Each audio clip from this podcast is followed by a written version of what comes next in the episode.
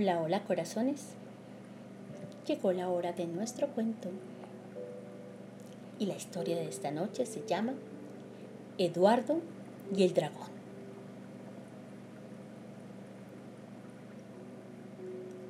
Eduardo era el caballero más joven del reino. Aún era un niño, pero era tan valiente e inteligente que sin saber había llegado a luchar con ninguno. Había derrotado a todos sus enemigos. Un día, mientras caminaba por las montañas, encontró una pequeña cueva. Al entrar en ella, descubrió que era gigantesca y que en su interior había un impresionante castillo, tan grande que pensó que la montaña era de mentira y solo se trataba de un escondite para el castillo. Cuando se acercó, Eduardo oyó algunas voces. Sin dudarlo, saltó los muros del castillo y se acercó al lugar donde provenían las voces. ¿Hay alguien ahí? preguntó. ¡Socorro, socorro, ayúdanos! respondieron desde adentro. Llevamos años encerrados aquí sirviendo al dragón del castillo. ¿Dragón? pensó Eduardo, justo antes de que una enorme llamarada estuviera a punto de quemarlo. Entonces Eduardo dio media vuelta muy tranquilamente y dirigiéndose al terrible dragón que tenía enfrente, dijo, Está bien, dragón, te perdono por lo que acabas de hacer. Seguro que no sabías quién era yo. El dragón se quedó muy sorprendido con aquellas palabras. Nunca esperó que nadie se le opusiera y menos con semejante descaro. Prepárate para luchar, enano. Me da igual, seas quien seas, rugió el dragón. Espera un momento. Está claro que no sabes quién soy yo.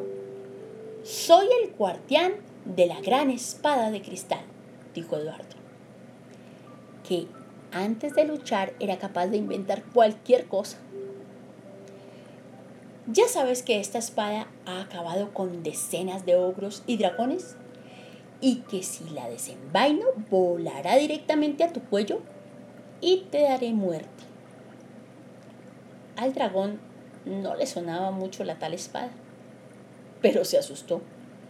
No le gustaba nada aquello de que le pudieran cortar su cuellito. Eduardo siguió hablando.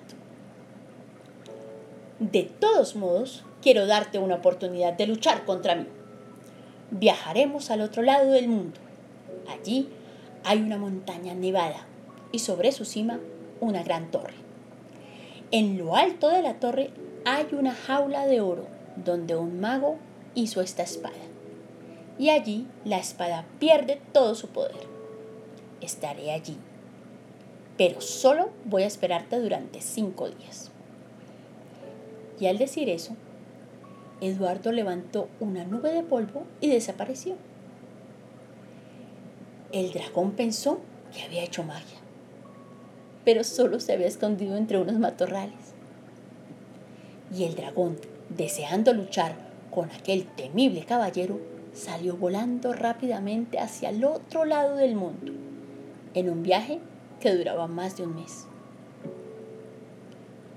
Cuando estuvo seguro de que el dragón estaba lejos, Eduardo salió de su escondite, entró al castillo y liberó a todos los que estaban encerrados. Algunos llevaban desaparecidos muchos años y al regresar todos celebraron el gran ingenio de Eduardo. ¿Y el dragón? Pues se pueden creer que en el otro lado del mundo era verdad que había una montaña nevada con una gran torre en la cima y en lo alto una jaula de oro. Pues sí. Y el dragón se metió en la jaula y no pudo salir. Y allí sigue, esperando a que algo ingenioso vaya a rescatarle. Colorín colorado, este cuento se ha acabado y a mis niños les ha encantado. a soñar bonito, corazones.